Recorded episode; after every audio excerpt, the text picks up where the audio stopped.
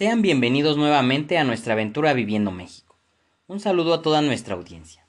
En esta ocasión me complace compartir con ustedes el más reciente suceso paranormal que nos ha pasado. Y sin más preámbulos, comenzamos. Les confieso que realmente yo soy muy creyente de energías, vibras y esos temas. Mi esposa no cree al 100%, pero tampoco es escéptica. Cuando vivíamos en Ciudad de México, rentábamos un departamento, el cual nos gustaba por lo cómodo y su distribución peculiar. Se ubicaba en un primer piso. Para acceder a él, subíamos unas escaleras y llegábamos a una terraza al aire libre, donde teníamos nuestras plantas y los tendederos. Después accedías a una segunda terraza semiabierta, pues estaba cerrada con ventanales altos, pero permitía el paso de la luz. La puerta que llevaba de la terraza al aire libre a esta terraza semiabierta era corrediza, pero le faltaba mantenimiento y hacía mucho ruido cuando la abríamos, además era muy pesada y teníamos que moverla con fuerza, y aunque lo hicieras lentamente se escuchaba hasta dentro del departamento.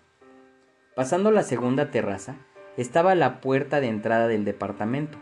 Había un pasillo un poco largo y la primer puerta a la derecha era la entrada a la cocina la cual era pequeña y alargada, del mismo largo del pasillo. La cocina tenía una ventana que daba a la terraza semiabierta.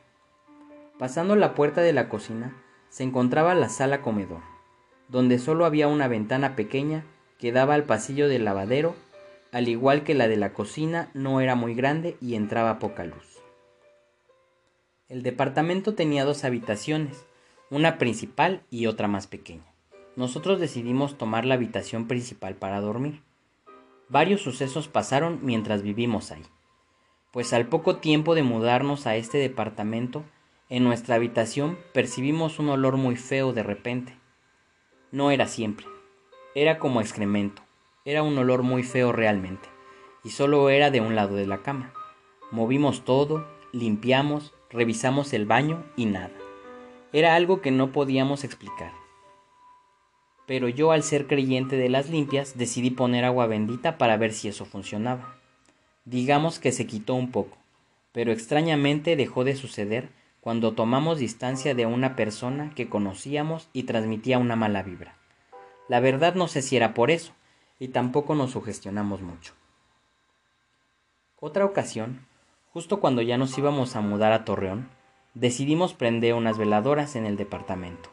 Una noche justo cuando estábamos a punto de dormir, la puerta de entrada del departamento se, empezó a mover como si hiciera mucho aire.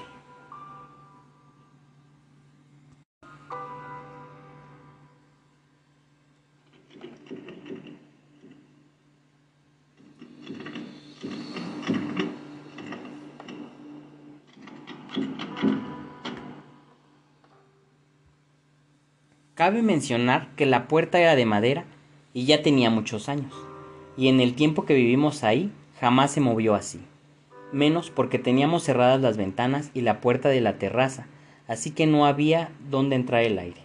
Se nos hizo extraño, pero lo dejamos pasar.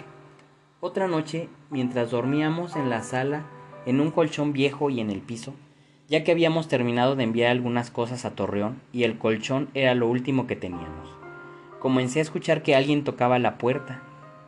Era aproximadamente las cuatro de la mañana, y pensé que mi esposa ya estaba dormida. Se escuchó que varias veces tocaron la puerta del departamento.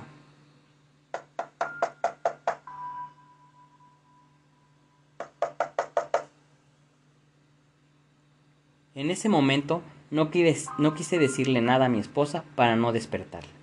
Como contexto y para que entiendan porque fue, porque fue muy extraño para mí, es que además de que eran las 4 de la mañana, es que no podía llegar alguien a la entrada del departamento sin abrir la puerta corrediza de la terraza y sin hacer ruido. Además el departamento estaba en un terreno algo grande, donde tenía su casa el casero y varios departamentos alrededor donde vivían otras dos personas únicamente a quienes conocíamos. Nadie más tenía acceso al lugar, era muy tranquilo y nadie entraba ni subía a nuestra área. Al día siguiente entre la plática, mi esposa me comentó que había escuchado cómo tocaban la puerta en la noche, y yo sorprendido le dije, es que yo también lo escuché. Nos quedamos asombrados, ya que cada uno no quiso comentar nada esa noche, al otro porque pensamos que estábamos dormidos, pero en fin, no quisimos alarmarnos. Unas dos noches después, escuchamos claro cómo abrieron la puerta corrediza.